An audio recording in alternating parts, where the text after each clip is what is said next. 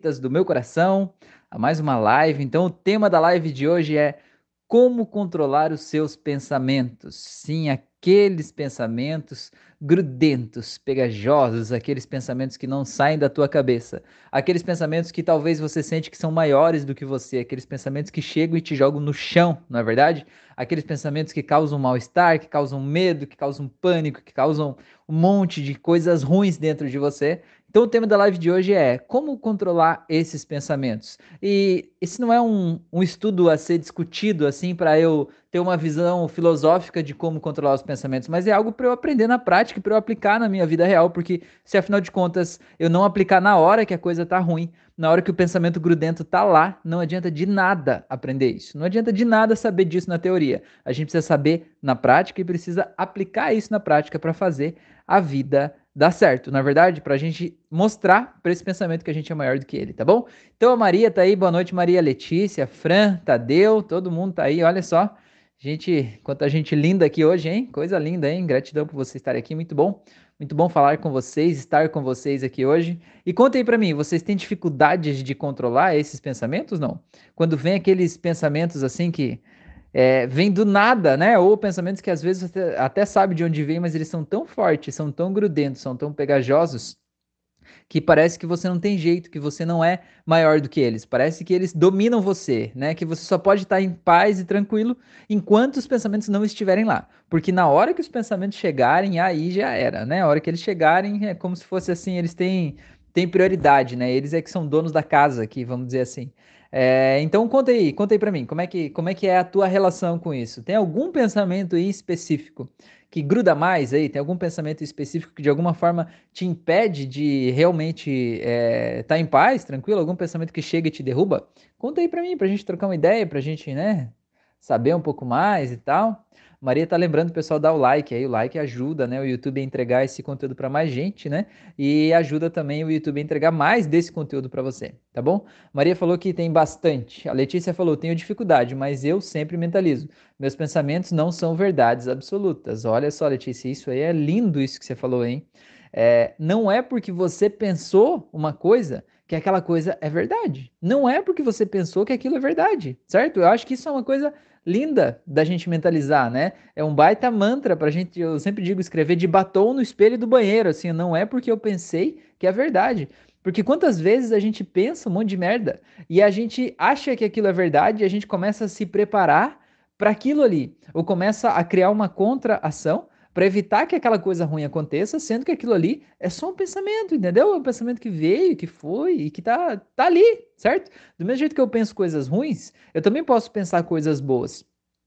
E o fato de pensar de uma forma positiva não é negacionismo, né? Não é você fazer de conta que coisas ruins não existem, não é infantilidade, é uma escolha, uma autopreservação. É você confiar em você mesmo, sabe? Você criar o caminho, as condições necessárias para você evoluir. Porque olha só, é, tem muita gente que vende a lei da atração como uma coisa assim, ah, basta você mentalizar coisas positivas que as coisas positivas vão acontecer na tua vida. E não é assim, né? Você sabe que não é assim. Só mentalizar não faz as coisas acontecerem. Porém, todavia, contudo, no entanto, entretanto, não é verdade? Mentalizar que coisas boas podem acontecer na tua vida é uma condição indispensável para que elas aconteçam. Tenta imaginar aí pessoas que vivem uma vida boa, vivem uma vida gostosa, uma vida que você admira, pessoas que têm bons relacionamentos, prosperidade, enfim, de alguma forma são pessoas que as outras pessoas querem estar junto delas. Se você for pensar nessas pessoas, eu garanto que essas pessoas que você pensou, elas pensam de uma forma positiva sobre os problemas, sobre a vida, né? Elas de alguma forma têm uma visão mais positiva da vida. Apenas ter a visão positiva faz elas terem uma vida melhor? Não.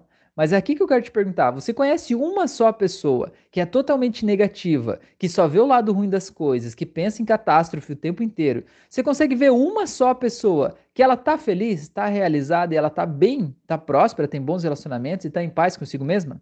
Não tem nenhuma, eu não conheço nenhuma. Então, com isso, eu quero te dizer que só pensar positivo não garante que você vai ser feliz. Mas não pensar positivamente garante que você vai ser infeliz. Entendeu a jogada? Então, pensar positivo não é inocência, é autopreservação, é se colocar em primeiro lugar, entendeu? É decidir para onde você quer ir, tá bom? Beleza? Então, deixa eu ver o que vocês falaram aqui. Oh, meu Deus, o celular tá virando aqui, meu Deus. Vamos voltar. Maria falou: Eu tenho sempre o cérebro a mil quilômetros por hora. Só se fosse só um assunto era bom. Pois é, mas dá pra gente pegar vários aí e botar todos num bolo, então. É isso que a gente vai falar hoje aqui. Bruno tá aí, boa noite, Brunão. Seja bem-vindo. Maria falou: concordo com a Letícia, vou colocar em post-it pela casa. Pois é.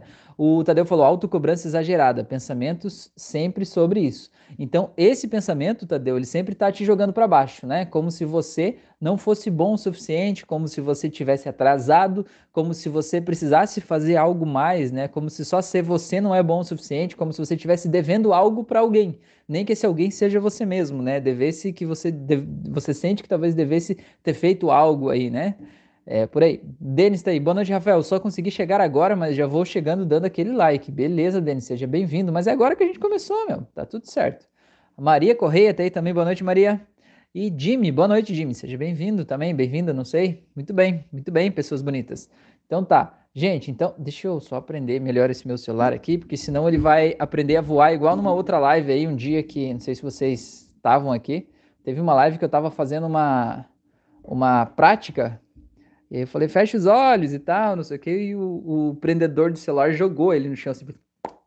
Meu Deus, foi uma coisa linda. Mas eu continuei do mesmo jeito, né? Algumas pessoas pararam e para ver o, o, o, susto aqui, mas algumas pessoas nem perceberam. Beleza. É, ah, o Jimmy falou bem-vindo, pô. Ah, pois é, que eu não sei, não dá para saber, né? Não, não, é, é Jimmy, então beleza, entendi. Tá, tá de boa. É o Jimmy, beleza. Maria, favor, Maria falou, por favor, que ele não caia novamente. Pois é, tamo nisso. Rafael Ninja.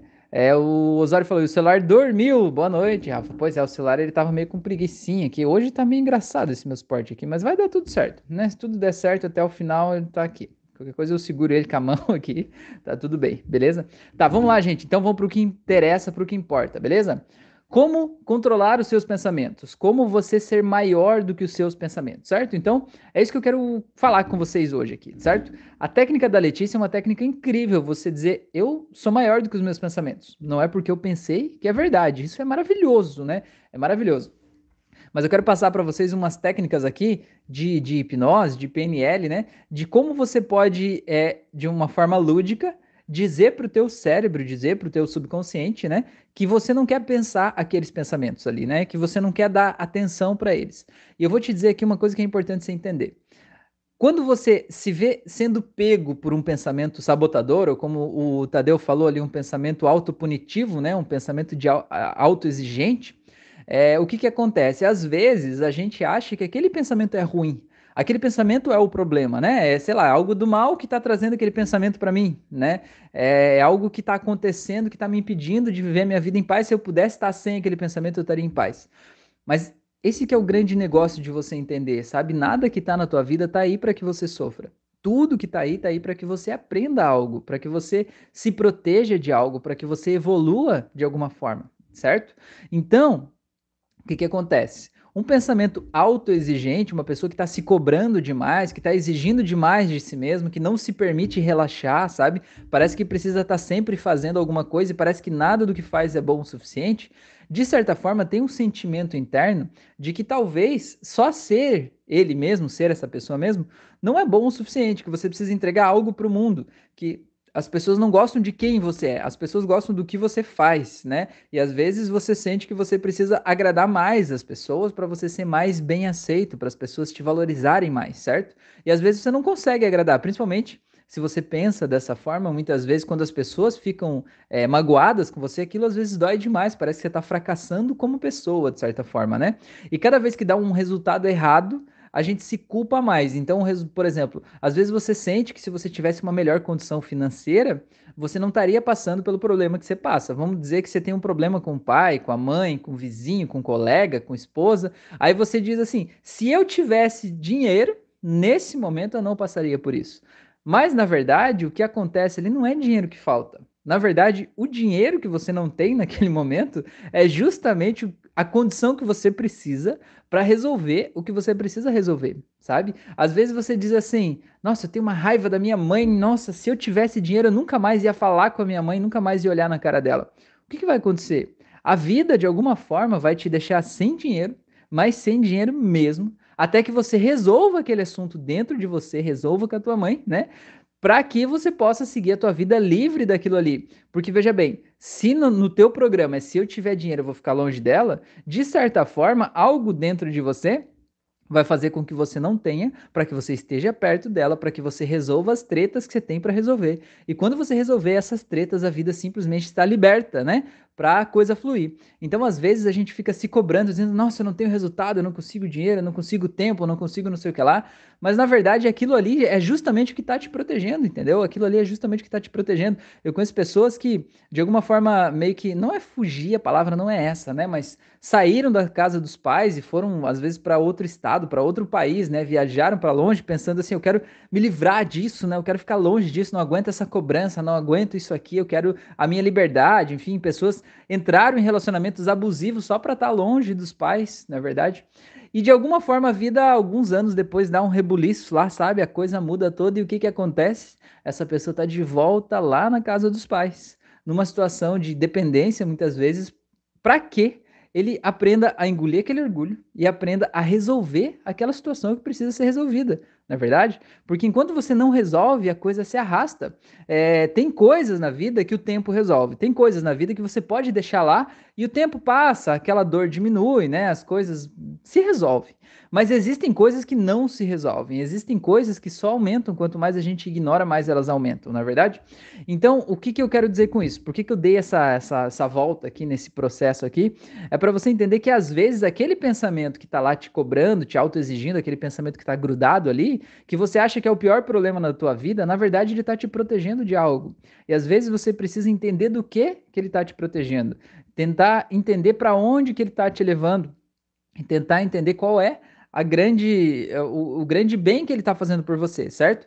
Por que, que eu digo isso? Porque muitas vezes é comum a pessoa ter um sentimento, um pensamento, ter algo que está ali, que de alguma forma está querendo o bem dela, só que está conseguindo exatamente o contrário. Vou usar esse exemplo aí que o Tadeu trouxe, né? É, que é o caso de uma pessoa que se cobra demais, né? Uma pessoa extremamente autopunitiva e que se cobra demais e que acha que não é boa o suficiente. Então, essa pessoa, o que, que acontece? É, imagine que eu sempre faço, né, numa sessão de hipnose, eu digo para a pessoa imaginar como que ela sente esse sentimento dentro dela, né? Se é um, objeto, uma forma geométrica, a pessoa vê lá. Imagine que seja uma bolinha vermelha que está no coração dela. Eu digo, então imagine que você tira essa bolinha vermelha, olha para ela aí na tua frente e tal. É, e aí, olhando para essa bolinha vermelha aí, você sabe que esse aí é o teu sentimento de autocobrança, né? Porque a gente chegou lá para ela criar essa bolinha por causa do sentimento de autocobrança. Então eu digo assim, eu sei que isso vai parecer uma coisa de louco agora, mas pergunte para essa bolinha vermelha qual é o recado que ela tem para você, ou pergunte para ela do que que ela tá te protegendo. E sempre vem uma resposta do tipo assim: ela tá querendo que eu evolua, certo? No caso, uma autocobrança tá querendo que eu seja melhor, tá querendo que eu tenha mais dinheiro, tá querendo que eu tenha mais resultados, ela tá querendo me proteger da fome, me proteger da miséria, me proteger de relações doentias, ela tá querendo cuidar de mim, certo? Então, eu sempre digo assim: agora eu pergunto para você que tá olhando para essa bolinha, né? Essa bolinha, ela tá conseguindo atingir o objetivo que ela queria? Ela tá conseguindo desenvolver, né? Ela está conseguindo atingir esse objetivo que ela queria, te, te ajudando a desenvolver desse jeito? E aí a pessoa sempre vai dizer não, porque o que, que acontece no ciclo de autocobrança em excesso? A gente se cobra demais, a gente se cobra exageradamente, e aquele excesso de cobrança tira da gente a força de a gente ter capacidade de agir em direção do que a gente quer, certo? A gente se sente fraco, a gente se sente impotente, a gente se sente preso, sabe? A gente se sente é, imobilizado de certa forma, entende? E aquilo ali tira a nossa energia, a nossa força, a nossa coragem de seguir os nossos planos. Então eu digo assim, se essa bolinha vermelha aí, ela não tá te ajudando a atingir esse objetivo, eu quero que você pense qual é outra forma que você poderia conseguir atingir esse objetivo, que afinal de contas é o mesmo objetivo da bolinha. E aí, às vezes a pessoa sabe, às vezes a pessoa não sabe, né? E aí a gente sugere, né, de imaginar assim, é, você não acha que se você pudesse simplesmente ser mais leve, estar mais tranquilo, né, levar a vida com mais tranquilidade, com mais leveza, fazer as coisas que te agradam de um jeito mais fácil, não seria mais fácil de você conseguir os objetivos que você quer, seja autoestima, seja liberdade financeira, seja relacionamentos? E a pessoa sempre diz: "Nossa, seria o meu sonho". Aí eu digo assim: "Então veja bem que essa bolinha vermelha, ela está querendo levar você para esse caminho. Só que o que ela está conseguindo na prática é te afastar desse caminho. Você concorda comigo? Aí a pessoa diz sim. Eu digo, então agora liberte essa bolinha aí, né? Liberte essa autocobrança, liberte isso de dentro de você. E aí a pessoa libera lá e a gente dá fim naquela bolinha lá. É, mas com essa história eu quero dizer justamente isso, né? Justamente que a nossa autocobrança, aquele sentimento que ele tá ali fazendo a gente se sentir mal, ele tá ali para proteger a gente, ele tá ali para cuidar da gente, manter a gente focado em direção de algo. Só que às vezes ele tá atingindo o resultado exatamente oposto do que ele que deveria ser, né? Então a gente precisa entender o motivo que tem por trás daquilo ali para a gente desfazer o que não serve mais, na é verdade? Porque assim, a gente não veio para esse mundo sabendo as coisas, a gente aprendeu. E talvez imagine que você já é uma pessoa extremamente é, auto que, cobra demais de si mesmo, né? A gente chama de autopunitiva, né? Intrapunitiva, você se pune por tudo. Então, se você já tem esse traço de personalidade que faz parte de você se cobrar por tudo, se cobrar até do erro dos outros, né? Se cobrar das coisas que os outros fazem, inclusive, é, isso já está muito forte em você. Às vezes é justamente isso que está bloqueando o teu crescimento, né? Você quer fazer tudo de uma forma perfeita, de uma forma irretocável, né? E isso te impede de simplesmente fazer algo que podia ser simples. Vamos dar um exemplo. Se você é essa pessoa extremamente é, auto, autocobrante, se cobra demais. Imagine, por exemplo, varrer uma casa.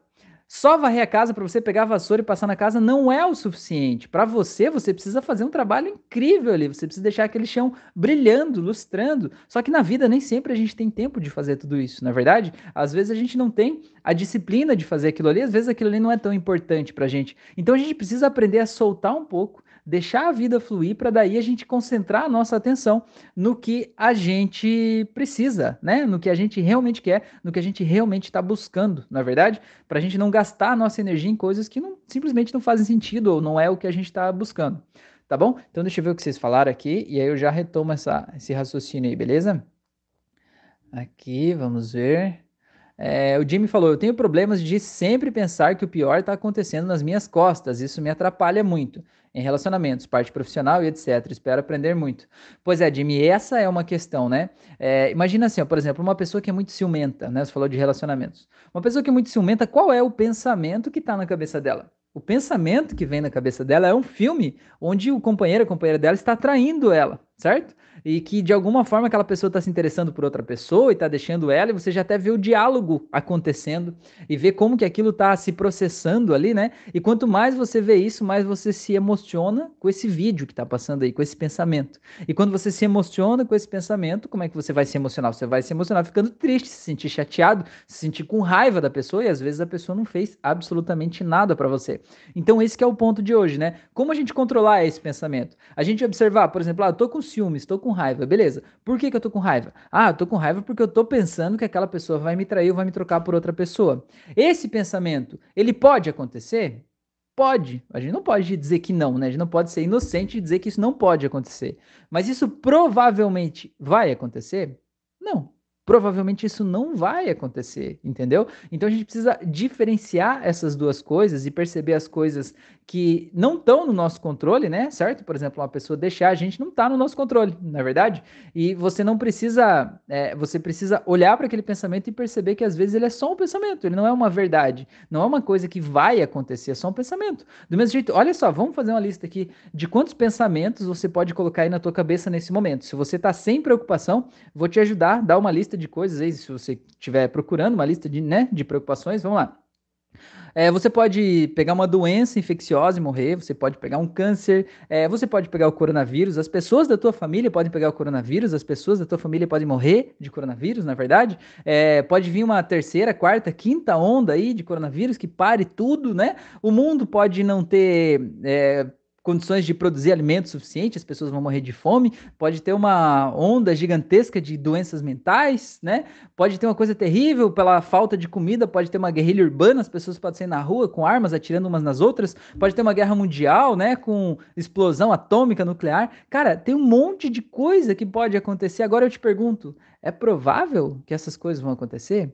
Não é provável. Então você precisa aprender a olhar para esses pensamentos e, bom, passou um pensamento aqui? Passou. Beleza. Agora deixa ele ir, entendeu? Deixa ele não ficar agarrado com esse pensamento. Porque quando você fica agarrado com ele, você vai se prendendo a ele, né? Vai ficando cada vez mais preso ali e cada vez fica mais difícil de você soltar ele, na verdade, cada vez se sente pior. Beleza? Aí mais daqui a pouco eu já vou falar uma técnica para fazer isso, tá bom? A Maria falou: rejeição é proteção. Exatamente, você não quer se apegar para você não se machucar, na é verdade, aí você rejeita. Muito bom. Luiz tá aí, boa noite, Luiz, seja bem-vindo. A Maria pediu para outra Maria desenvolver a ideia, por favor. Aí a Maria Corrêa falou: pensar positivo. Mudar pensamentos menos bons para pensamentos bons é uma técnica tão simples e autodirecionada que muitas pessoas acham difícil ou impossível terem esse autocontrole. Pois é, é uma coisa que, na verdade, eu não acho que as pessoas achem difícil ou impossível. O que eu vejo é que as pessoas acham que é tão simples, é tão simplório, é tão ridículo, é tão besta que nem vale a pena tentar. E daí elas não tentam e não fazem e não conseguem e não têm o resultado. E isso, em outras palavras, eu chamo isso de arrogância. Arrogância é você achar que sabe de tudo. Ninguém sabe de tudo, certo? Então você pode olhar para uma coisa, uma ideia nova, uma ideia nova que não está aí no teu mundo, não é o teu jeito de olhar para as coisas. Você pode olhar para essa ideia nova de duas formas. A primeira forma é você rejeitar ela e dizer: "Ah, isso é besteira, isso é idiotice, se isso fosse certo, se isso funcionasse, eu já saberia", né? E a segunda forma é você pensar: "Bom, será que isso tem algum sentido? Eu vou testar". Vou testar, né, de, com entrega realmente, ver como é que funciona. E aí eu vou criar a minha própria opinião a respeito do tema. E a grande maioria das pessoas não pensa da primeira forma, né? Tipo, ah, não, se, se isso fosse certo, é, eu já saberia. Eu já teria feito, enfim, já teriam me ensinado, né? É isso aí. A Maria falou: concordo, revejo-me nessa afirmação. A Maria Corrêa falou: disciplina, foco e autocontrole da mente eleva a vibração, com toda certeza. Maria uh, Castilho falou: tinha saudade de te ler por aqui. Pois é, verdade.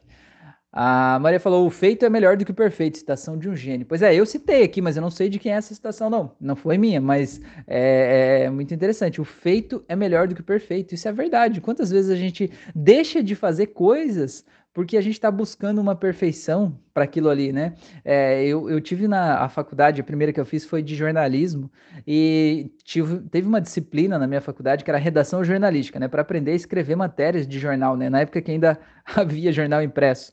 É, e o professor falava o seguinte: naquela época, né, não tinha. A internet estava nem basicamente começando, assim, né? Ainda era uma coisa muito distante, né? O jornal mesmo ainda era impresso de papel e tal. E o professor dizia o seguinte, né? Ele dizia assim que sabe para que, que serve o jornal de ontem? E aí ele dizia assim, o jornal de ontem serve apenas para embrulhar peixe na feira, né? Que o pessoal que vendia no mercado público na feira, né, embrulhava os peixes no jornal, né, para manter a temperatura, né, quando a pessoa compra e leva para casa. Aí ele dizia o seguinte: é, você vai fazer uma matéria, por exemplo, você tem um prazo para você terminar a matéria às 5 da tarde, né? Para você mandar para o editor, para entrar no jornal, rodar à noite e tá pronto, né? O jornal está impresso no dia seguinte. Ele falou assim: é, a, a, matéria perfeita é aquela matéria da melhor forma que você consegue fazer até as 5 da tarde. Porque se você quiser fazer a matéria incrível, a matéria impecável, a matéria mais lapidada e maravilhosa, com texto, né, escrito por um poeta ali, e entregar ele às 5 e 2 da tarde, não vai valer de nada. Não vai valer de nada, porque aquele jornal já foi, porque aquela notícia já foi, e essa tua matéria, se entrar no jornal do dia seguinte, certo? For publicada no outro dia, ela já não vale nada mais, porque ela já não tem interesse, já o assunto já esgotou, o assunto já passou, na é verdade. Talvez os fatos já estejam velhos. Então, aquilo ali foi uma coisa muito importante, sabe? Você saber qual é o teu deadline, que a gente chama no jornalismo, né? Deadline é a hora, a hora da morte ali, né? É o teu limite, né? É até ali. E você saber fazer o melhor que você pode até ali, mas saber que ali, aquele ali, né? O teu limite talvez não seja o perfeito, o ideal, mas é o que dá para ser. E às vezes a gente precisa aprender a fazer o que dá para ser, sabe? E aceitar que tá tudo bem, né? Aquilo ali, fazer uma matéria ali nota 9, entregar ela às 5 da tarde, é muito melhor do que fazer uma matéria nota 11, né, com estrelinha, e entregar às 6 da tarde, porque não vai ser publicado em lugar nenhum, ninguém vai ler e não vai fazer diferença nenhuma, né? Então é mais ou menos isso, a gente precisa às vezes entender um pouco que às vezes o feito é muito melhor do que o perfeito, na é verdade? Então vamos lá. É, vamos ver aqui. A Maria falou: Ah, já não tá, beleza, uma conversa aqui, beleza. A Letícia falou: Sou perfeccionista, tenho uma autocobrança muito forte na mente de que tudo que tenho que fazer tem que ficar perfeito. Pois é, Letícia, isso aí é uma prisão, na é verdade? É uma prisão mental. A gente não pode simplesmente relaxar e deixar as coisas acontecerem, né? A Maria falou: Tenho estado com cristais. Cristais, é isso? É muito desagradável. Conta pra nós como é que é esse negócio aí de cristais e desagradável, não entendi. Conta aí pra nós. A Letícia falou: se eu fizer um bolo e não sair perfeito, automaticamente me culpo. Tem gente que ainda não deu like. Pois é, verdade, gente. Põe o dedinho aí, ajuda nós, tá bom? E se você tá vendo essa live e não tá inscrito ainda no canal, pelo amor de Deus, se inscreve e ativa o sininho, tá bom? É, beleza. E o Osório perguntou para Letícia, mas por que você se culpa? O Osório já tá metamodelando, ele fez o curso de hipnose conversacional, hein, Osório? Tô ligado. A Letícia falou, porque se não saiu como deveria, a culpa seria minha por não ter sido mais atenciosa. O Osório falou, o Érico usa bastante. Bom, mas se tu fez o que deveria ser feito, a culpa não é sua. Algo deu errado. Refaça os passos até achar onde estava o erro. A Letícia falou, estou trabalhando isso e é errando que se aprende. Olha só, tô só acompanhando aqui. A Maria falou: Letícia, também sofro do mesmo, mas dou o meu melhor todos os dias, mais que isso, não podes exigir de ti mesmo. Osório falou: a forma que eu penso para o meu eu. Sim, a culpa é minha, pois eu que fiz o bolo. Mas não é o final do mundo. Eu vou fazer novamente até ele ficar bom. Se responsabilizar é ok. Beleza, legal. Muito bom, hein, Osório? Muito bom. Maria falou: Maria Correia, vou apontar e manda SMS. Tá, beleza. Amanda, Estava passando por um momento de pensamentos repetitivos com relação ao meu ex-relacionamento. Entro no YouTube e a live e a live que me é recomendada é justamente essa. Gratidão. Que legal, Amanda. Que bom que você está aqui, então. Coisa linda. Seja bem-vindo, então. É, o Osário falou, mas carregar a culpa como peso. É, errou, passou, tenta, tenta. É isso. Maria falou, tá, a Maria falou sobre os cristais, né? Tonturas por via do desequilíbrio nos ouvidos, é uma deficiência na coagulação do sangue. Entendi. Que loucura, hein, Maria? Melhoras aí para você. Tá, vamos lá, vamos falar desse assunto então que a, eh, a, a gente tá falando aqui para Amanda, para Letícia, para Maria, para essa galera toda e para todo mundo, para mim também isso é muito importante, né? É, é muito legal você ver, né? Nesse caso aí, Letícia, por que, que você se cobra tanto? Por que, que você quer ser assim, é, entregar essa imagem de perfeição, uma imagem que você não pode errar? E se você for ver, eu não te conheço ainda, né? Mas se você for ver, provavelmente você também já foi muito cobrada na infância. Talvez as pessoas exigiam um nível de perfeição de você, né? Os pais, assim, às vezes a gente não tira, a gente vai lá e tira 9,5, diz, é, mas não é 10, né? Você sempre tem que estar tá lá. Talvez era um nível de exigência.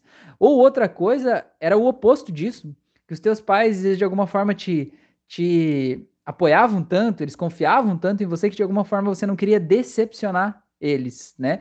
E isso de alguma forma faz a gente vir para a vida achando que a gente não pode errar, mas na verdade é o erro que ensina a gente. É, é, é que nem eu dou um exemplo aqui. Imagine que você quer aprender a tocar violão.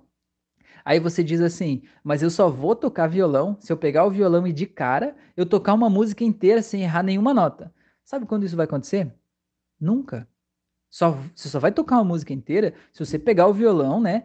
É, engolir a sua, a sua, como é que eu posso chamar, o seu ego, né? E dizer assim, bom, eu não sei fazer isso direito, eu quero aprender, eu quero me lapidar, certo? É, e aí, é, o fato de eu querer me lapidar faz com que eu entre num lugar desconfortável, certo? Que é eu me colocar na posição de aprendiz. E eu realmente tocar errado, eu apertar nas cordas do jeito errado, doer meus dedos, né? Eu fazer um monte de coisa errada, tocar fora do tempo. Mas é com isso e com prática que eu vou lapidando esse processo e eu aprendo a tocar uma música inteira. Até que de repente sai uma música inteira ali ao longo desse processo, na verdade. Só que quando a gente se exige demais, a gente acha que, por exemplo, assim, eu sou um melhor ser humano do que a média, digamos assim, né? Eu sou melhor do que a média, eu sou melhor do que as pessoas né? Ou eu pelo menos sinto que eu sou assim. E aí, quando eu não tenho resultados melhores do que as outras pessoas, eu me sinto um fracasso. Eu, eu sinto que de alguma forma eu estou sendo. É, tem algo errado comigo, né? Afinal de contas, com tanta inteligência, com tanta capacidade, com tanto aprendizado, como é que eu não tenho resultados melhores? E essa autocobrança faz a gente ir afundando mais, né? E exigindo mais de si mesmo, cada vez mais. Então, o que eu quero dizer é o seguinte: às vezes a gente precisa apenas relaxar e deixar as coisas acontecerem, sabe? Simplesmente parar de se cobrar tanto e permitir que tá tudo bem a gente errar, às vezes. Tá tudo bem fazer uma coisa errada. Tá tudo bem não sair o resultado do, je do jeito que a gente queria. Tá tudo bem você fazer um bolo e ele não crescer, ficar meio batumado, dar um negócio errado. Você fez o melhor que você pôde naquele momento, certo? Fez o melhor que você pôde, mas naquela receita, naquele momento, daquele jeito, alguma coisa ali interferiu e que fez dar errado. Então você pode usar esse erro como aprendizado, do tipo, qual parte do processo que eu fiz que pode ter contribuído para esse resultado? E quando você pesquisa isso, vem de trás para frente, né? Qual o erro que eu cometi que ocasionou esse resultado que eu não gosto, certo? eu consigo aprender de um jeito que eu nunca mais vou errar aquele erro. Sabe, porque quando a gente vê um bolo que não cresceu, que não deu certo, aquilo é tão frustrante dentro da gente que de alguma forma aquela dor ela pode servir de combustível para que a gente nunca mais erre aquele erro ali, entende? O, o Thomas Edison, é, que foi o cara que criou a lâmpada, né, que a gente usa, usa hoje, assim, né, enfim, é, acabou transformando energia elétrica, né, em luminosidade. É, tem uma história aí, não sei se é, é real ou não, mas conta que ele, é, ele errou ele só conseguiu criar a lâmpada na tentativa de número 10 mil, ou seja, teve 9.999 fracassos até ele conseguir fazer a lâmpada acender, não é verdade? E as pessoas dizem assim, mas Edson, como é que você não desistiu de fazer isso antes, né? Como é que você teve 9.999 erros e não desistiu? Ele falou assim, não, não foram erros. Eu aprendi 9.999 formas de não fazer. 9.999 formas que dá errado. E aí eu encontrei uma forma que deu certo, na é verdade. E aí ele iluminou o mundo, né? Mudou o jeito que a sociedade é organizada, porque as pessoas puderam passar a ficar acordadas até mais tarde, enfim, isso mudou radicalmente a nossa sociedade. Então, às vezes, a gente precisa aceitar, né? Às vezes a gente é tão autoexigente que a gente vai lá e tenta uma vez e aquilo não deu certo, a gente diz, ah, não sei, não é comigo, não consigo, né? É, eu devo ter um problema e a gente desiste, quando na verdade só faltava seguir um pouquinho mais. Ó, a Letícia falou: os meus pais me apoiavam muito e sempre acreditavam muito em mim. Então aí, a Letícia, aí é que tá o pulo do gato, na é verdade? Você sente que quando você faz algo errado agora, você está desapontando os seus pais, na é verdade? Os seus pais criaram em você a imagem de uma pessoa perfeita, de uma menina exemplar, uma menina que não erra, uma menina que sempre faz tudo direito. E essa imagem é pesada demais para você carregar, não é verdade? Porque afinal de contas você é um ser humano. Você é um ser humano, né? É, todo mundo está buscando se melhorar, né? Buscando se sentir melhor consigo mesmo. Só que ninguém é perfeito, nós não somos robôs, né? A perfeição não é um lugar onde a gente chega. A perfeição é o horizonte, vamos dizer assim, é o lugar para onde a gente está indo, né? A direção que a gente almeja, buscando se melhorar a cada dia. Só que a autocobrança e a autopunição afastam a gente de ter os melhores resultados. Então, às vezes, a gente só precisa respirar e dizer assim: não, eu não sou aquela menina perfeitinha que os meus pais pensam, né? Eu sou quem eu sou. E tá tudo bem, tá tudo certo, tá tudo tranquilo. Então, deixa eu ver o que vocês falaram aqui mais. É... A, a, Maria falou: Letícia, a minha mãe também, então eu assumi o papel de ser eu a exigir de mim mesma. Fez sentido para ti? A Letícia falou que faz sentido sim.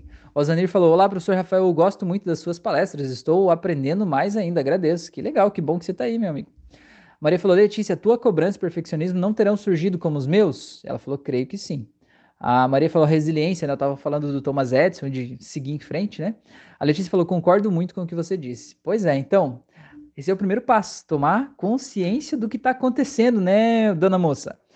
Tomar consciência do que está acontecendo. Perfeito. E agora, o passo mais importante. O que é que você vai fazer com isso? O que é que você vai fazer com essa consciência, certo? Isso é uma coisa muito importante. É, a Maria Correia falou: respirar fundo e trabalhar em nós mesmos bu na busca pela nossa melhor versão. Exato. O Luiz falou: exatamente, Letícia, se acreditar e apoiar é muito bom, mas quando excede, acaba jogando uma responsabilidade em cima de você. Pois é. é. E aí a gente a, às vezes acha que não pode errar, né? A gente acha que, que, que fica engessado dentro daquilo ali. Às vezes a gente não pode nem ser a gente mesmo, sabe? Às vezes a gente não pode comprar uma coisa que a gente quer, ou ir em um lugar que a gente quer, ou comprar uma roupa que a gente quer, porque a gente fica pensando, será que aquilo é adequado para o que eles esperam de mim, ou porque a sociedade espera de mim, ou do que eu mesmo espero de mim, na é verdade? E às vezes, assim, ó, é, a, a vida ela traz resultados que não são de acordo com o que a gente estava pensando que seria.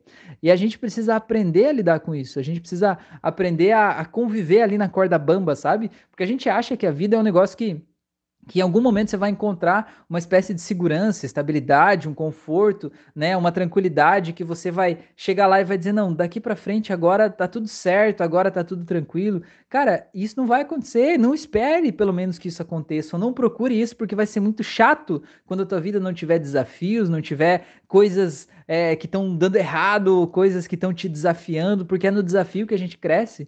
Então a gente precisa aprender a se sentir confortável no desconforto. Aprender a se sentir confortável diante da insegurança, diante da incerteza, entendendo que a gente está dando o nosso melhor e é assim que a gente está crescendo, assim que a gente está aprendendo. Isso é uma das melhores coisas, né? Que, sei lá, que eu posso dizer hoje, é aprender a se sentir confortável diante do, do desconforto, diante do inseguro, porque isso motiva a gente, sabe? Isso dá energia para a gente fazer as coisas. Quando a gente está tendo uma vida na média ali, sabe? Ganhando um salário X, fazendo a mesma coisa todos os dias, repetidamente, não tem nenhuma novidade na nossa vida, sabe? As coisas estão acontecendo assim de uma forma muito monótona. A nossa vida ganha uma coisa que se chama tédio.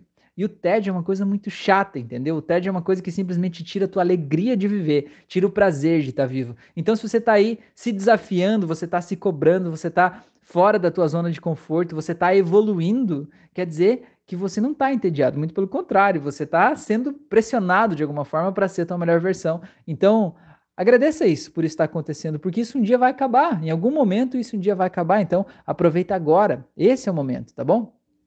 A Maria falou: há uma música que diz: Nem sempre consegues o que queres, mas às vezes é o que precisas. Acho que não traduzi mal a letra dos Rolling Stones. Se alguém por aí me puder ajudar, agradeço.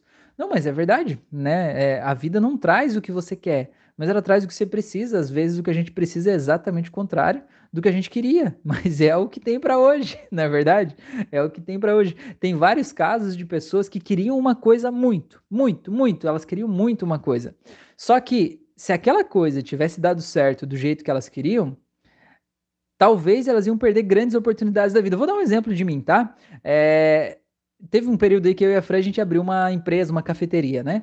E a gente queria muito que desse certo, né? Todo empresário, eu acho, quando começa o negócio, tem uma confiança, né, que aquilo vai dar certo, senão você não ia investir tempo, dinheiro, energia, determinação ali.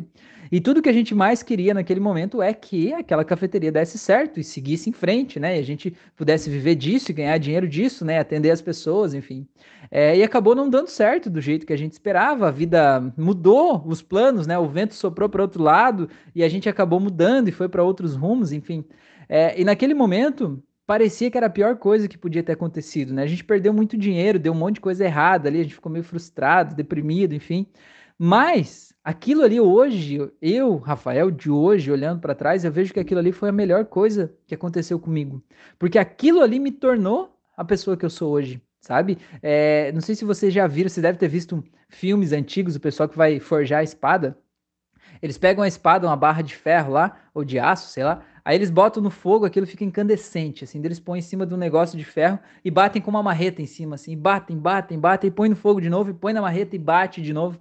Por quê? Porque quando esquenta, é, o, como se aquele metal de que, a, de que a espada é feita fica mais maleável, né? E quando bate, você aproxima as partículas daquele metal, né? Aproxima mais umas das outras. O que, que isso faz na prática? Faz com que o metal fique mais duro. Então, a espada não perde o fio com facilidade, né? Uma espada mole, ela perderia o fio muito facilmente. Então, uma espada mais dura, de material mais rígido, ela segura o fio mais tempo certo?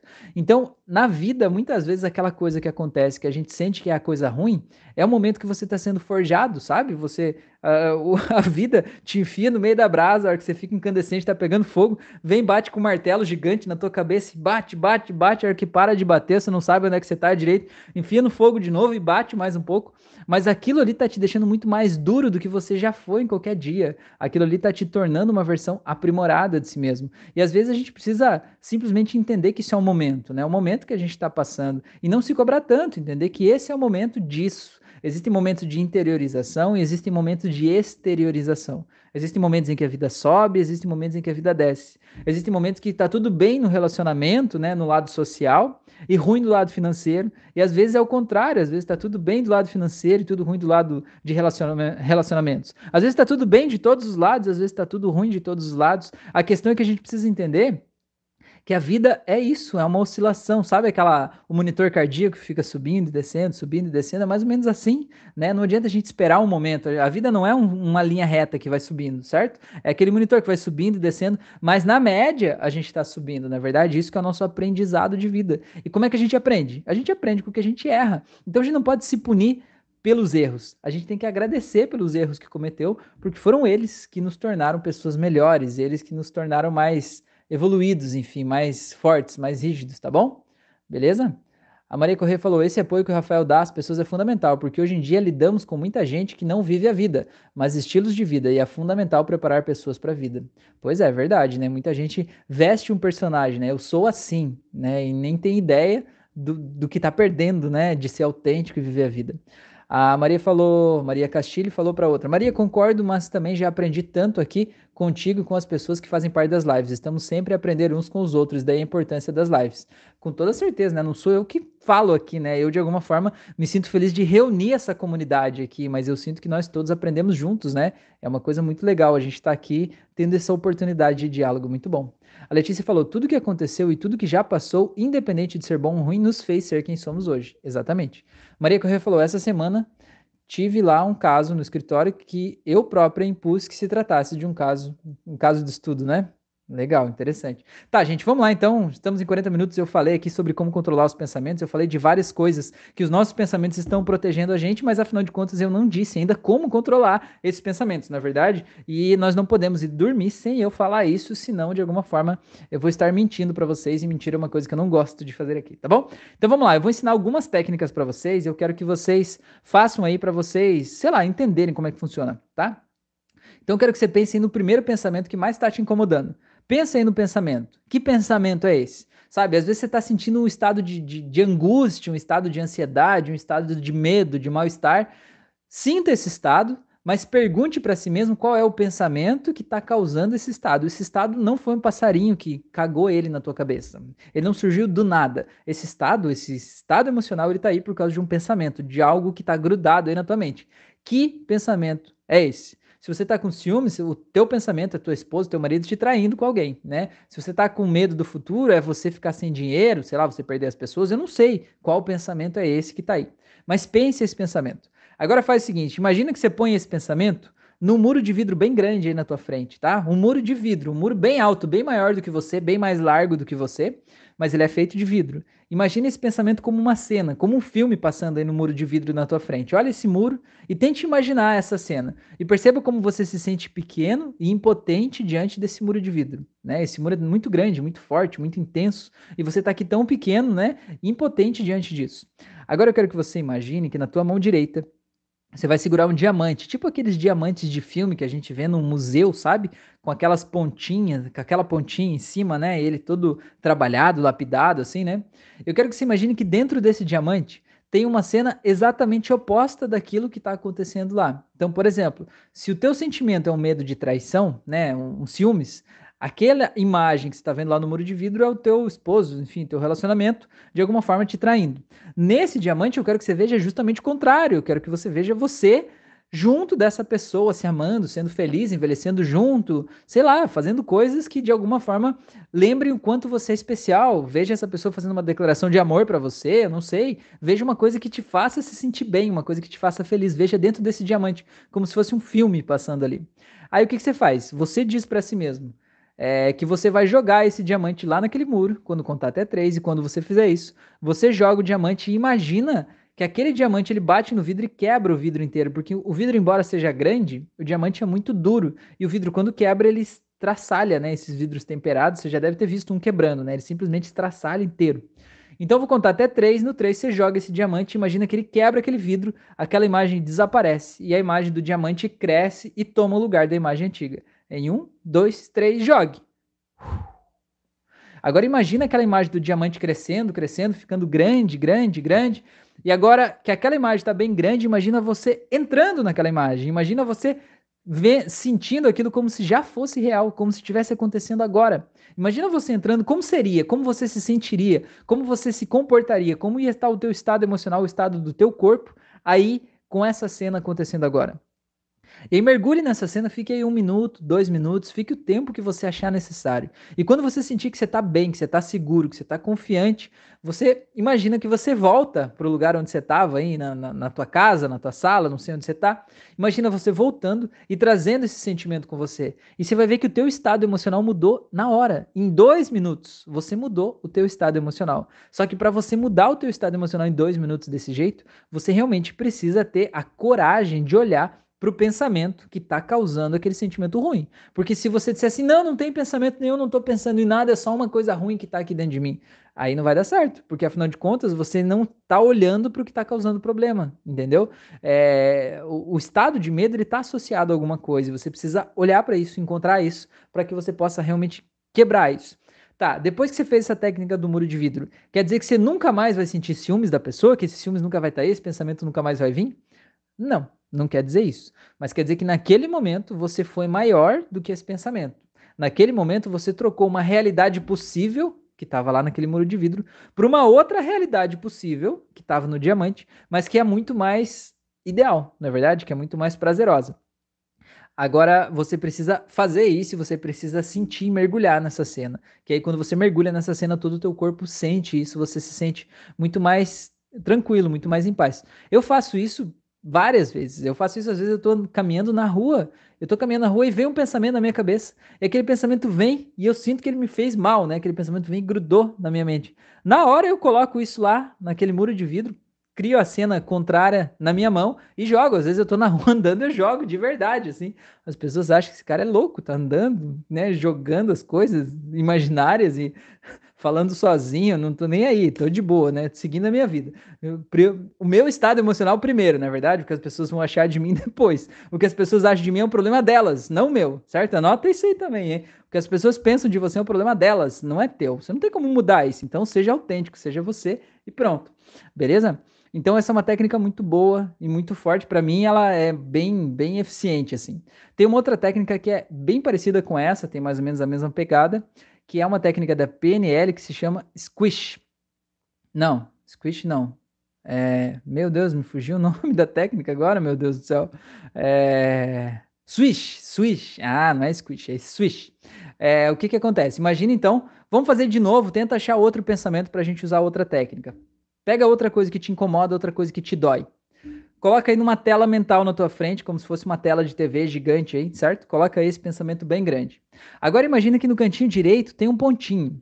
É aquele pontinho lá do cantinho direito, se você pudesse dar um zoom e olhar lá dentro dele, você vai ver a cena contrária, você vai ver a cena positiva, certo? Imagina então que na tela grande o que te incomoda é o medo ligado ao dinheiro, você achar que não tem dinheiro, que você não é bom o suficiente, que você vai passar fome, vai morrer de fome, vai morar na rua, sei lá, qual é o pensamento que te causa esse medo, às vezes até uma fobia em relação à falta de dinheiro. Então coloca isso na tela. E aí lá naquele pontinho, lá no canto direito embaixo, coloca lá o pensamento contrário. Coloca você nadando num rio de dinheiro. Coloca você lá no cofre do tio Patinhas, deitado de costas, jogando dinheiro para cima, entendeu? Coloca você andando com a Ferrari importada lá, você, sei lá, andando de, helicóptero próprio. Eu não sei o que, que é importante para você, né? Eu não sei o que, que é uma cena que representa você se sentindo bem, se sentindo seguro, tranquilo, sentindo que você tem o dinheiro necessário para tudo que você precisa, certo? O que você faz? Coloca no cantinho essa cena de você nadando no dinheiro e conta até três, e no três você faz esse barulho, o pessoal da PNL fala que é importante fazer esse barulho, que é o switch. E quando você fala o switch, você aumenta aquele quadrinho para que ele sobreponha a outra imagem, sabe? Que nem se tivesse uma foto sobre a outra no celular, você pega a fotinho pequena e aumenta ela e deixa ela ocupando o quadro inteiro, para que você não veja a outra que está atrás, entendeu? Então pega aquele cantinho lá e faz um, dois, três, switch, e aumenta ele. Se você quiser, você pode até diminuir de novo e faz um, dois, três fish de novo. Você pode repetir. Pode repetir algumas vezes ou pode fazer uma vez só, vai testando e vê como é mais eficiente para você. E aí você olha para essa nova imagem, esse, essa nova sensação, mergulha, se associa a essa nova sensação, né? E imagina você lá vivendo essa cena aí, você se sentindo feliz, se sentindo bem, se sentindo próspero, se sentindo rico, nadando no dinheiro lá, por exemplo, né? E aí você volta e imagina que você traz esse sentimento com você aí agora. Você vai ver que se você olhar para o pensamento que te preocupava de, sei lá, não ter dinheiro para pagar um boleto, sei lá, já simplesmente ele não faz sentido agora, nesse momento, tá? É, e de novo eu pergunto, você acha que por fazer essa técnica você nunca mais vai se preocupar com dinheiro, agora quer dizer que você é uma pessoa que está próspera, né? Tá tudo resolvido na tua vida? Não quer dizer isso, mas quer dizer uma coisa. Qual que é o problema dos pensamentos que são grudentos, pensamentos que são repetitivos, pensamentos que ficam grudados na nossa mente? Eles são pensamentos que a gente sente que eles são maiores do que nós. Eles são pensamentos que é, eles vêm e eles tomam conta da nossa mente a qualquer momento. Você pode estar estudando, você pode estar almoçando, você pode estar pensando sobre alguma coisa, assistindo um filme. A qualquer momento aquele pensamento vem e se abre. Quando ele se abre, ele já traz uma carga de emoção junto e você não consegue sair dele. Você acha que ele é maior do que você. E quando você usa uma técnica como essa, você diz de uma forma lúdica para o teu cérebro que você é maior do que esse pensamento, entendeu? Que esse pensamento é um pensamento. Você reconhece ele como um pensamento, mas como um pensamento, você quer dar fim nele. Quando você quebra o muro de vidro ou quando você é, é, sobrepõe né, um outro pensamento na frente dele, você está dizendo para o teu cérebro, olha, quando eu pensar sobre isso, eu quero pensar sobre outra coisa, certo? Eu quero, eu escolho fazer isso. Isso cria um novo caminho na tua mente. A gente chama de uma nova rede neural. É, imagina assim, ter uma estrada que você sempre caminha por aquela estrada, né? O caminho que você faz da casa para o trabalho, por exemplo, né? E aí, aquele é o único caminho até então. Quando você começa a fazer essa prática, você está abrindo um novo caminho. Imagine que você abre um novo caminho para você ir da tua casa até o teu trabalho, um caminho diferente, um caminho que você nunca tinha feito, certo? Um caminho pelo meio da roça lá, pelo meio do mato, sei lá, vamos dizer, um caminho diferente, certo? É, antes você achava que o único caminho que você tinha para ir da tua casa para o teu trabalho era aquele que você fazia. A partir do momento que você abriu um novo caminho com uma técnica dessa, aquele novo caminho está aberto. Isso quer dizer que a partir de hoje você só vai ir para o teu trabalho pelo caminho novo? Não. Você muitas vezes vai acabar indo pelo caminho velho, porque, afinal de contas, o caminho velho eh, você está mais acostumado, você sabe o que acontece, você já contou os semáforos que tem lá, você já tem uma, um apego àquele caminho ali, na é verdade. Embora ele traga consequências negativas para você, ele traz um, um certo tipo de conforto, porque você sempre foi por lá. O que, que acontece? Em alguns momentos você vai pegar o caminho velho, ou seja, você vai sentir aquele pensamento ruim de novo. Aí você faz a técnica de novo. Cada vez que você faz isso de novo, você está pavimentando mais o caminho novo né, uma nova rede neural aí dentro do teu cérebro. E quanto mais você pavimenta essa nova rede, vai chegar um momento que ir por essa rede vai ser mais fácil, mais gostoso e mais automatizado dentro do teu cérebro do que ir pela rede antiga, entendeu? E quando chegar esse momento, você simplesmente não vai mais pela rede antiga, porque a rede nova vai ser mais fácil de ir. Eu não sei se você já fez, um, um, já reparou nisso, né? Mas se fizer um teste, pega aí a mesa da cozinha da tua casa pega um copo de água e joga o copo de água bem em cima da mesa, bem retinha, né? A mesa vazia, joga um copo de água. Você vai ver que aquela água vai ficar meio parada ali na mesa, vai ficar meio tentando achar um caminho para ela sair, na é verdade? Ela vai procurando as beiradas da mesa, achar um canto que seja mais leve, mais fácil. E quando a água começar a sair por um único lugar, embora a mesa seja toda plana, tem todas as possibilidades da água sair por todos os lados dela, na verdade, se ela tá plana e ela, né, não tem nada que impeça, a água poderia sair por todos os lados dela. Quando a água começa a sair por um lugarzinho, um único pedacinho daquela mesa, toda a água escoa pelo mesmo lugar, porque ali é o ponto mais fácil, na verdade, é mais fácil para a água sair por ali do que ela abrir um novo caminho, entendeu? Então, o que que esse, essas técnicas fazem? Elas abrem esse novo caminho dentro da tua mente. E quando for mais fácil sair por aquele caminho, escoar por aquele caminho ali, o teu cérebro simplesmente vai escolher isso de forma automática. Agora, até que o teu cérebro faça isso, você precisa fazer isso. Você precisa dizer para ele, olha, eu quero isso aqui para minha vida. E ele vai entender ele vai entender isso porque o nosso cérebro ele protege a gente. Se o teu cérebro está aí te auto-julgando, te auto-punindo, né, te autocriticando, exigindo uma perfeição de si mesmo, é porque você disse para si mesmo que você tem que ser perfeito certo? E o teu cérebro está apenas executando uma programação que você deu a si mesmo. Agora, você entende que essa tua, esse teu nível de exigência tão alto pela perfeição está te machucando, está te fazendo mal e está te impedindo de atingir um nível de excelência nas coisas que você quer fazer na tua vida. Então você entende que talvez, em vez de você dar ordem para o teu cérebro, eu tenho que ser perfeito, você pode dar uma nova ordem. Eu tenho que ser eficiente. Pô, olha a diferença. Ser eficiente, eu tenho uma coisa para fazer, eu vou lá e faço certo? Ou você pode dizer eu tenho, eu quero ser feliz, né? A minha ordem a partir de hoje é que eu seja feliz. Então, quando tiver que escolher entre a perfeição e a felicidade, ele vai escolher a felicidade. Né? Ou vai escolher a eficiência, ou vai escolher a leveza, ou eu quero na minha vida a melhor relação custo-benefício, por exemplo, na é verdade, ou eu quero ser excelente na área X, que nem por exemplo no caso da Letícia, ela deu o exemplo de que se ela faz um bolo e deu errado, é, esse bolo, ela se cobra demais porque esse bolo ali deu errado. Agora eu pergunto, Letícia, você é confeiteira? Se você não é confeiteira, para de se exigir a perfeição para fazer um bolo, entende? É, é, é, legal a gente ter essa diferença também, porque senão às vezes a gente acha assim, ah, se eu relaxar no meu nível de exigência, é, eu vou ser uma pessoa mediana, vou ser uma pessoa que não sabe fazer as coisas direito, vou ser uma pessoa é, que, sei lá, que, que não tem os resultados mais extraordinários da vida, né? Agora, essa que é a questão. Em que você quer ser extraordinário? Em que você quer ser bom? Aprenda a delegar as coisas que não são nas coisas nas quais você não é perito. Aprenda a contratar pessoas para fazer isso. E se você decidir fazer isso, se permita, se permita aprender. Se isso é importante para vocês, não, eu quero ser uma confeiteira perfeita, perfeito, vai lá fazer um curso então. Vai lá fazer uma aula, vai lá fazer um estágio numa confeitaria, vai aprender as técnicas, os macetes, as manhas para fazer aquilo ali. Porque às vezes a gente exige um nível de perfeição da gente, né? E aquilo ali não é o nosso o nosso o nosso, sei lá, o que é importante pra gente naquele momento, né? Vou dar um exemplo aqui, é, que eu vi num, num, num, vídeo lá do Érico Rocha, não sei se você conhece ele, o, o Osório falou dele agora há pouco, do Érico. É assim, ó, ele falou que ele foi pra academia uma vez e ele falou que ele queria ter abdômen de tanquinho, na verdade, aquele abdômen bem demarcadinho, assim, né? E aí ele chegou lá e falou: Meu, olha que coisa linda, eu quero ter abdômen de tanquinho. Aí ele foi lá, ele foi perguntar, né, pro personal trainer dele lá, enfim, o que, que ele precisava fazer. E aí o pessoal tava explicando, né, que ele tinha que malhar X horas por dia, que ele tinha que deixar de consumir carboidratos, que ele tinha que fazer uma suplementação X, que ele deveria deixar de parar de beber, deveria parar de beber álcool, que ele deveria fazer não sei o que lá. Deu uma série de coisas, ele falou assim: meu Deus, para o teu abdômen de tanquinho eu vou ter que fazer isso? E o cara falou: sim, isso é uma condição para que o teu corpo possa desenvolver isso.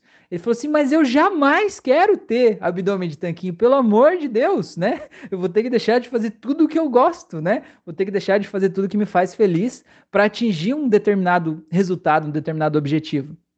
E não é nada contra quem faz isso, mas às vezes a gente é a pessoa que a gente não tá afim de fazer aquilo lá e a gente está se cobrando porque a gente não tem aquele resultado daquela pessoa. Só que a gente também não quer pagar o preço que aquela pessoa pagou para fazer aquilo lá. E a gente não é perfeito em tudo, né? A gente tem que aprender simplesmente se permitir ser quem a gente é. Uma coisa que eu aprendi e que, sei lá, eu sinto que vem mudando a minha vida a cada dia que passa, é que assim, ó, antes, é, eu e a Fran, né? Antes, eu sempre queria fazer as coisas sozinho. A gente comprou uma casa usada numa outra cidade que a gente morava, e a gente foi lá e reformou a casa inteira, a gente mesmo, né? Eu e a Fran, a gente foi lá, quebrou uma parede com uma reta lá, a gente trocou azulejo do banheiro, a gente pintou a casa, trocou até as telhas sozinho, né? A gente foi lá e fez e tal. É, também tinha uma dificuldade que a gente tentava contratar pessoas e as pessoas diziam que iam e não iam, né? Também tinha essa dificuldade na prestação de serviço. Mas o que que acontece, né? Tinha aquele sentimento assim, ninguém faz como a gente, né? A gente vai fazer melhor porque é nosso, porque a gente vai caprichar mais, porque a gente vai colocar mais atenção, mais carinho, vai fazer aquilo ali dar certo, enfim. É, e hoje eu consigo entender que esse pensamento é um pensamento legítimo, né? Ninguém vai colocar mais atenção e carinho do que você para fazer uma coisa para você. Mas a questão é, uma pessoa que é especialista nisso, ela tem um conhecimento prático e aplicado para fazer isso de uma forma mais eficiente do que todo o teu amor e todo o teu carinho poderiam fazer, entendeu? Uma pessoa que tem ferramentas melhores, tem conhecimentos melhores, tem prática para fazer aquilo ali, tudo fica mais fácil. Então, quando você olha o resultado final, muitas vezes é muito melhor o resultado final de uma pessoa que é profissional nisso, desde que você não esteja querendo economizar e contrate só pelo preço, né? Uma pessoa, ah, sabe porque é o mais barato, né?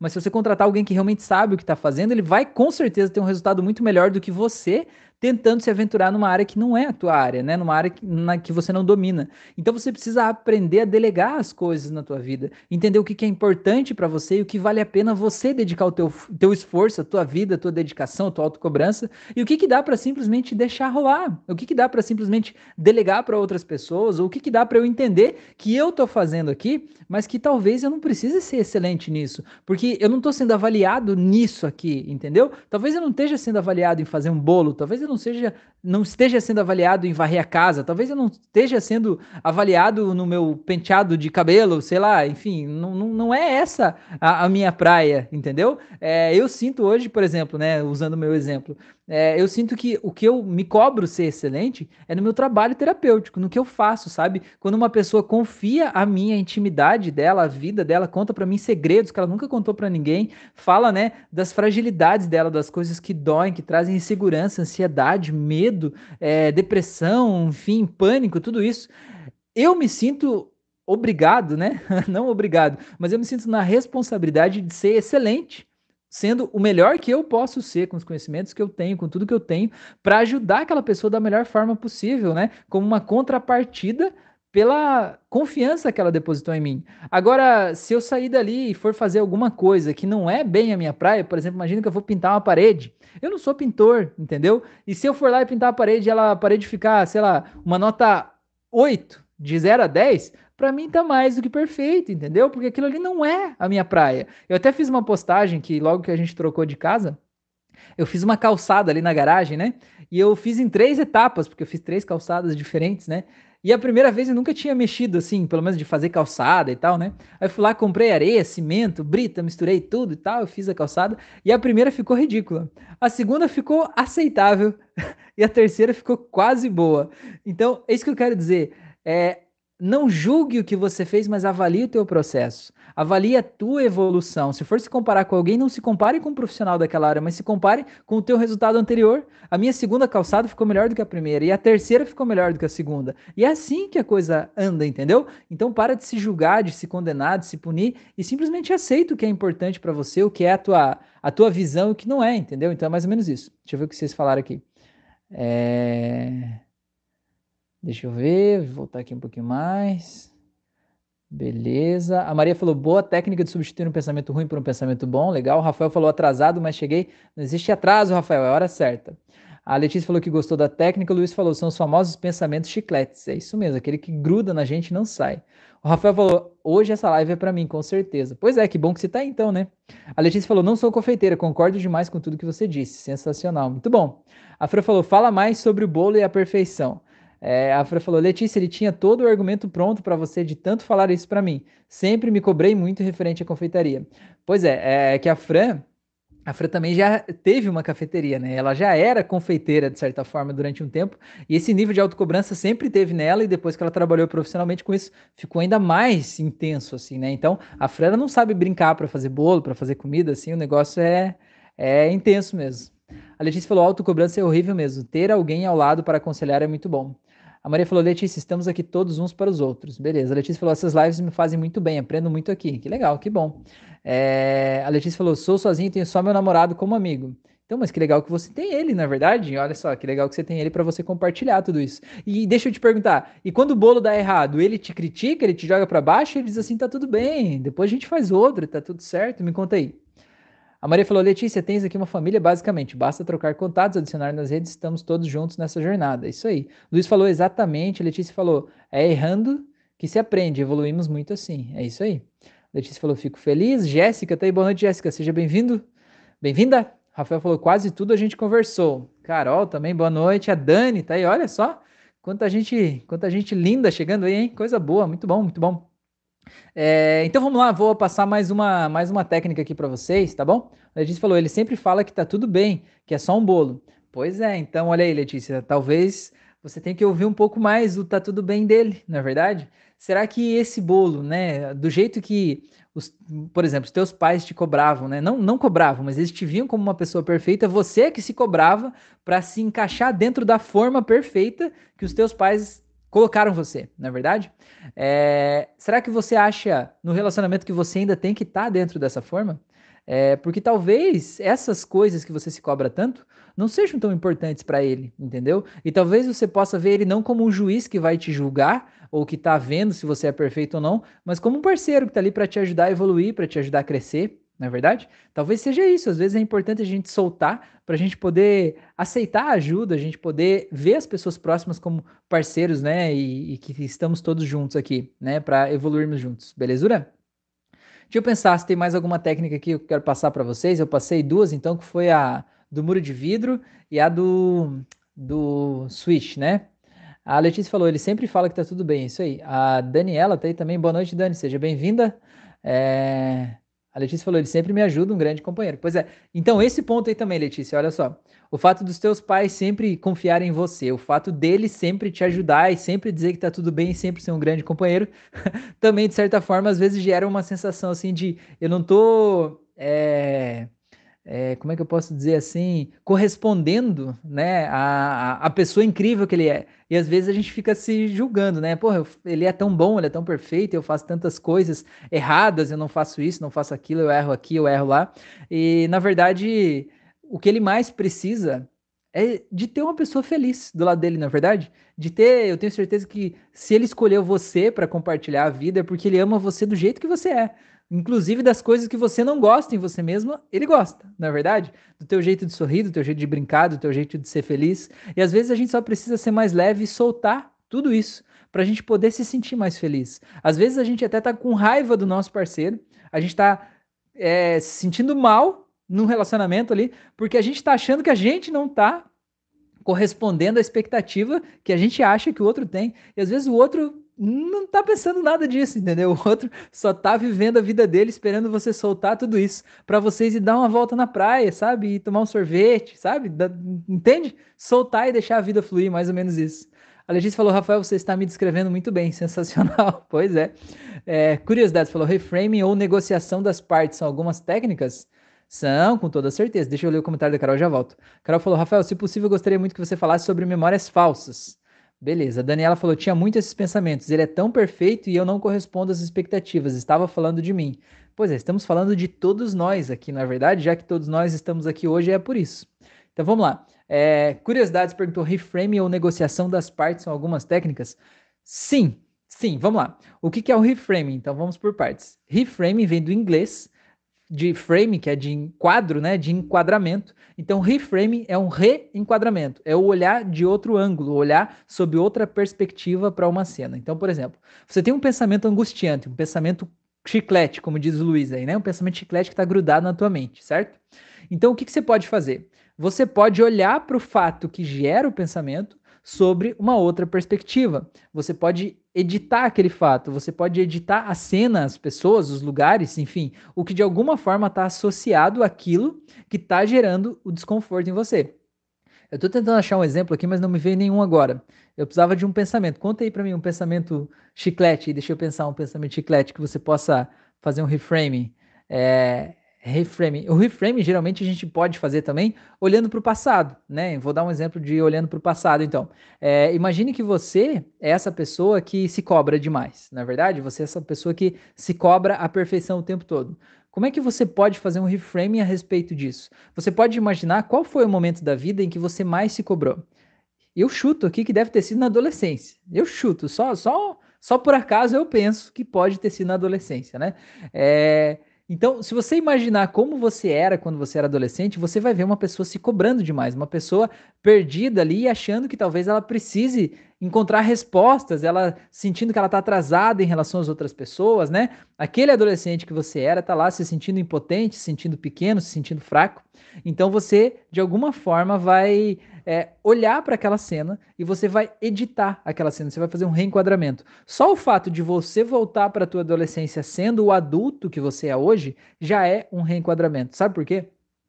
Porque em vez de você se ver como um adolescente perdido, sem saber o que fazer da tua vida, você vai se ver como uma pessoa que você é hoje, um adulto que está olhando um adolescente perdido lá no passado. Só isso já é um reenquadramento, porque entende que você não vai lembrar da cena do jeito que você viu com os seus olhos. Você vai lembrar da cena se olhando de fora. Isso já é um reframe, já dessensibiliza um pouco aquele mal-estar que você sentia. E o próximo passo que você pode fazer é imaginar você conversando com aquele adolescente que você foi e ajudando aquele adolescente a soltar aquele peso de responsabilidades que ele carrega.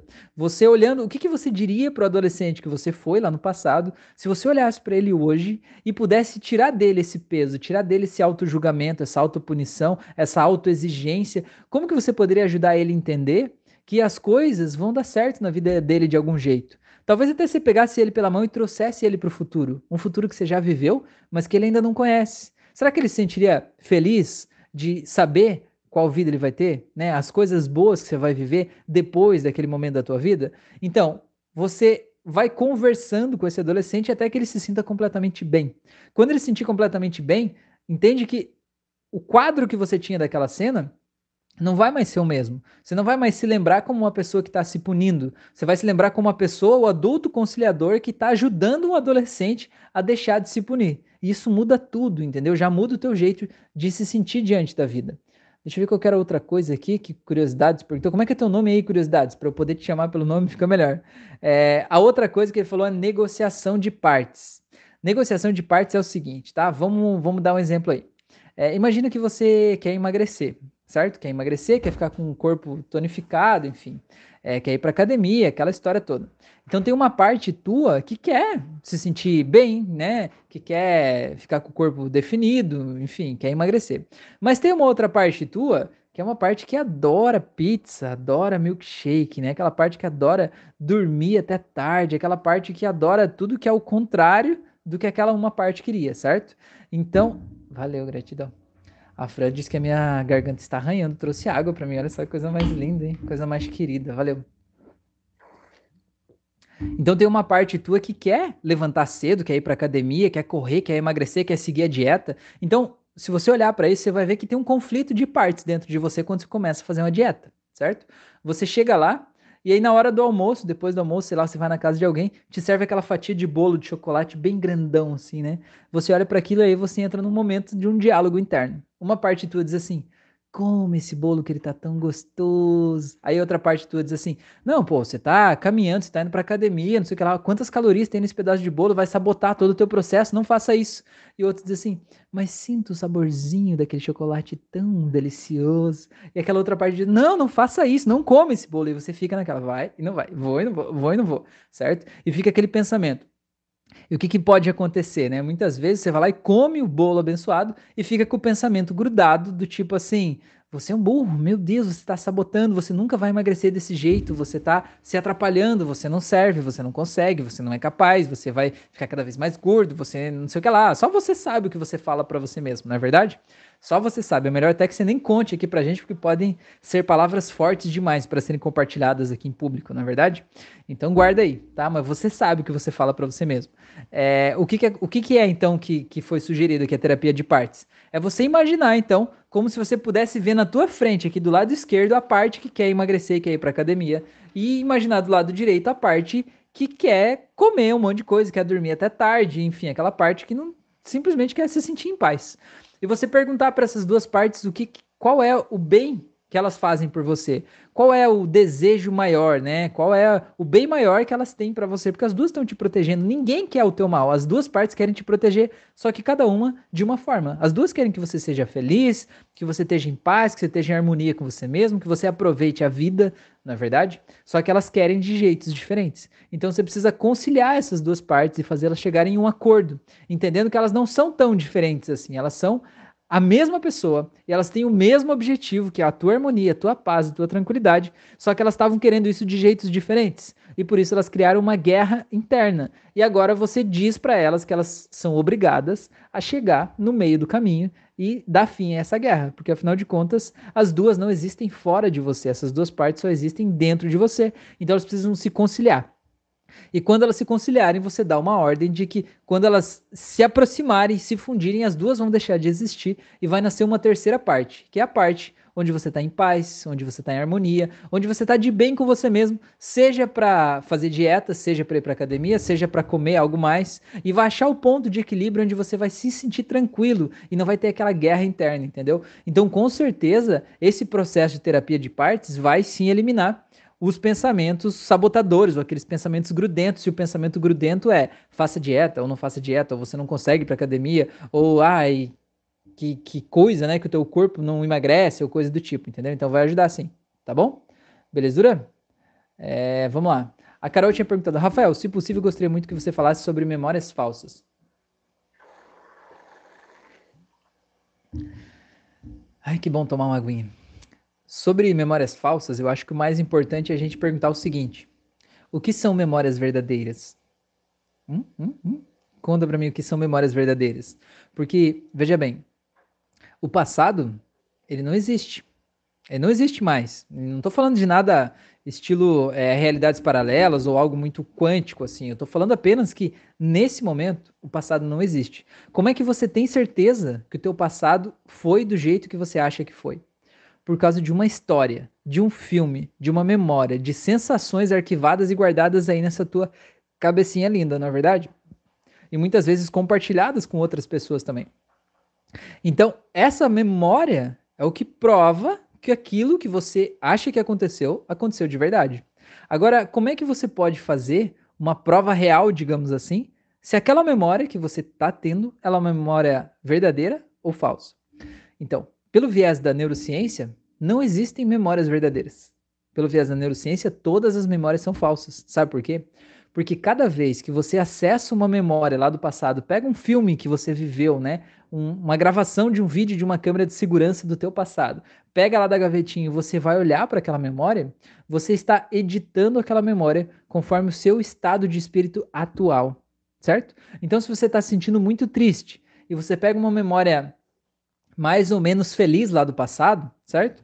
E você abre aquela memória, mas você está envolvido no meio de uma tristeza, você acaba deixando aquela memória mais triste, você acaba editando o evento e ele acaba sendo uma memória que talvez seja não vamos dizer que é falsa, mas não vamos dizer que é real, talvez ela não é mais do jeito que ela era, sabe? Imagina que você tá num momento muito triste da tua vida, embrulhado no meio de uma lama lá, sabe? Todo sujo. Aí você diz, ah, vou pegar uma memória feliz de um dia lá, muito legal. Você pega aquela memória e traz no meio daquela sujeira ali, você acaba, dependendo da memória, né? Você acaba sujando a memória, entendeu?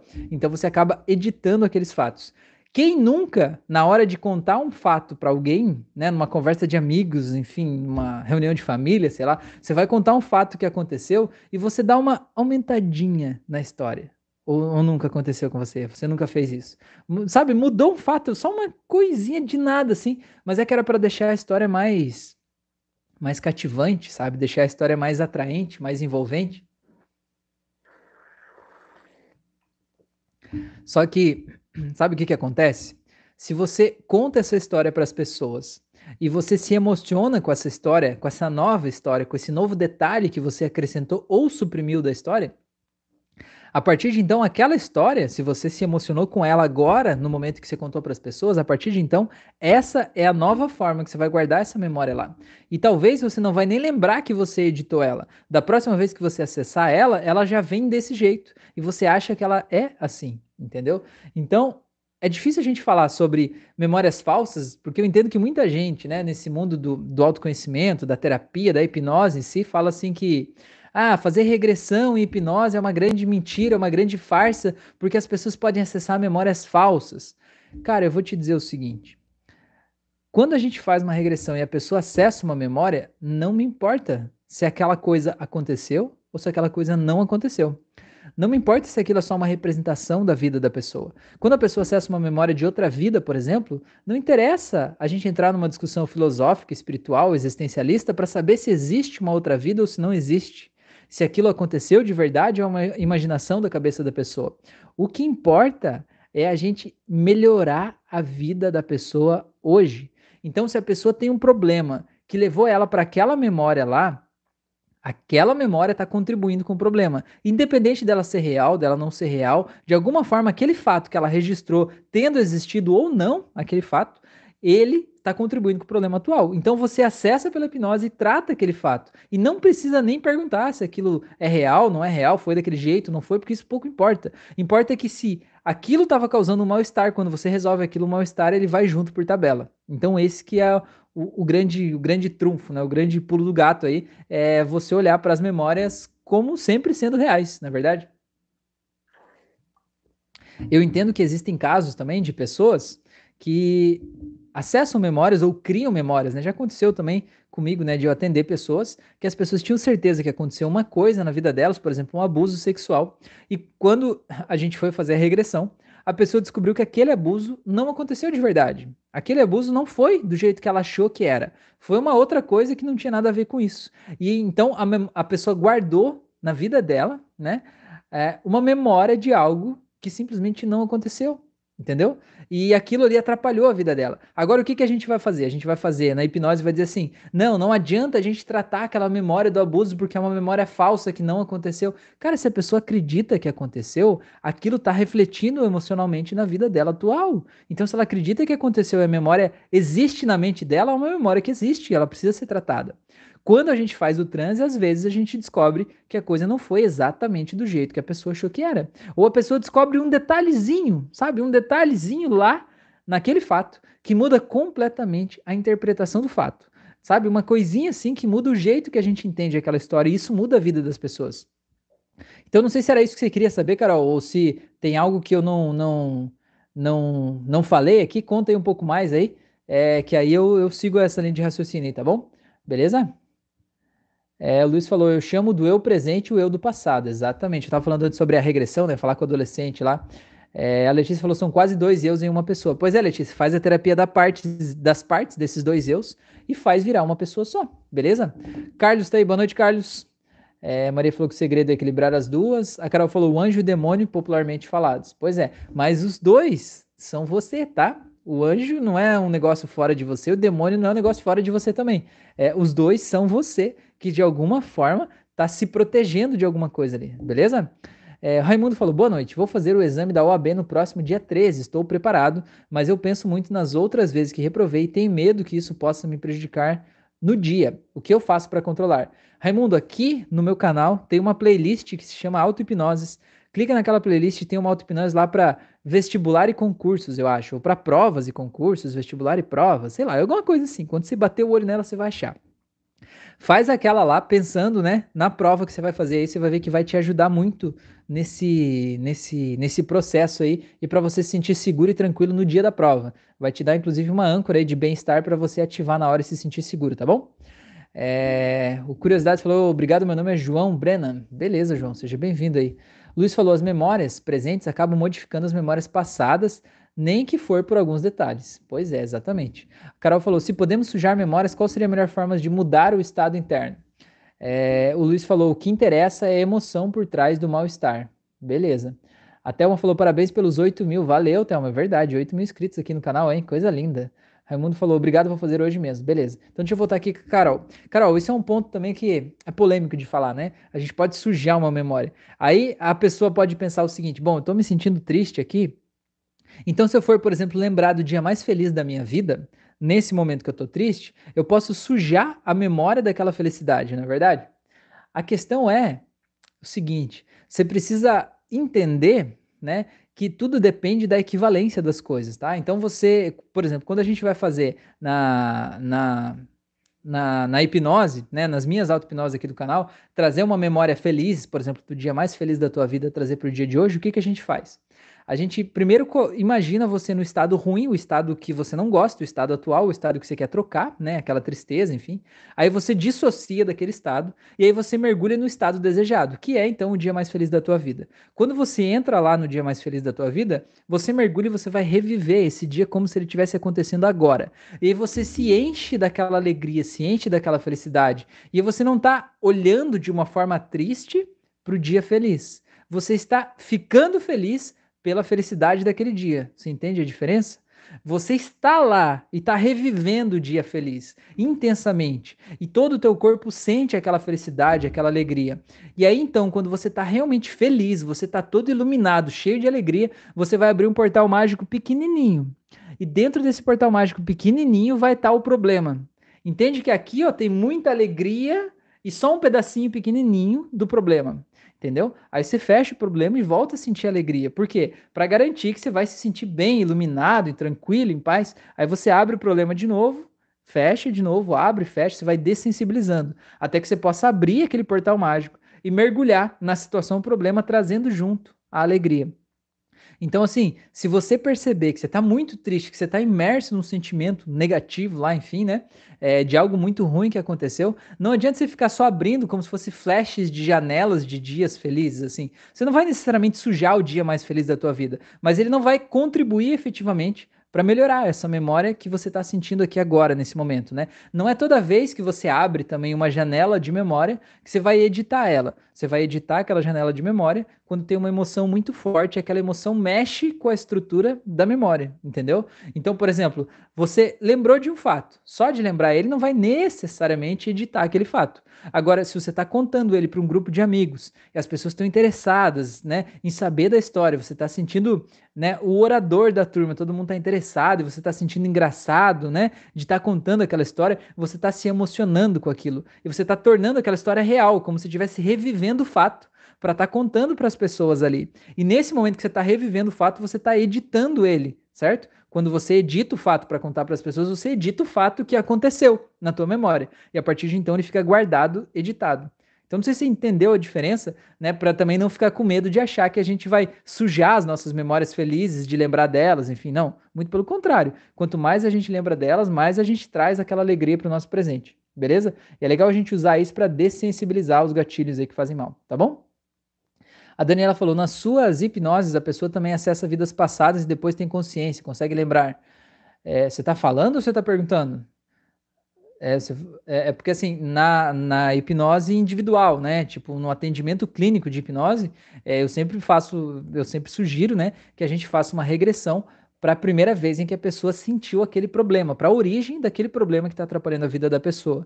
E acontece, eventualmente, da pessoa voltar para uma vida passada. E quando ela volta para uma vida passada, independente de existir vida passada, independente da memória ser real, independente de tudo isso, a gente trata a memória que foi trazida lá daquela vida, né? E a gente resolve a situação lá da outra vida para acabar com o problema na vida atual.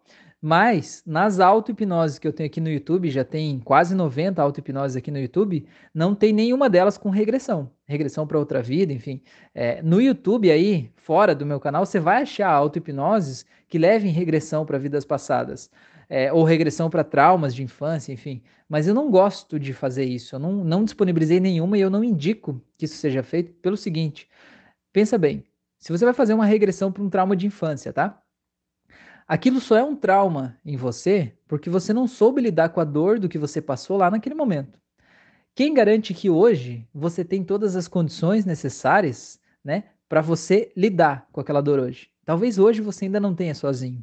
Então, quando você acessa uma memória, às vezes aquela dor ela vem com tudo de volta. E às vezes aquela dor é tão forte que a pessoa fica ali se sentindo vítima de novo, sabe? Como se aquela, aquela coisa estivesse acontecendo de novo e isso faz mais mal para ela do que ajuda, entende? Então eu só faço regressão na prática clínica, porque aí eu tô ali em contato com a pessoa, eu tô vendo a reação, eu tô ajudando ela a ressignificar e não ninguém, não teve ninguém até hoje, nunca vai ter, né, que vai sair de uma regressão minha que eu vou fazer e a pessoa vai sair de lá pior do que entrou, de jeito nenhum. A gente vai fazer regressão, a gente só sai da memória quando a gente termina de tratar ela, né? Então por isso que eu gosto de fazer regressão assim individualmente. Belezura? É, beleza, a Carol falou faz sentido, obrigada. Beleza. Gente, então acho que é isso, né? Uma hora e quase uma hora e meia já de live.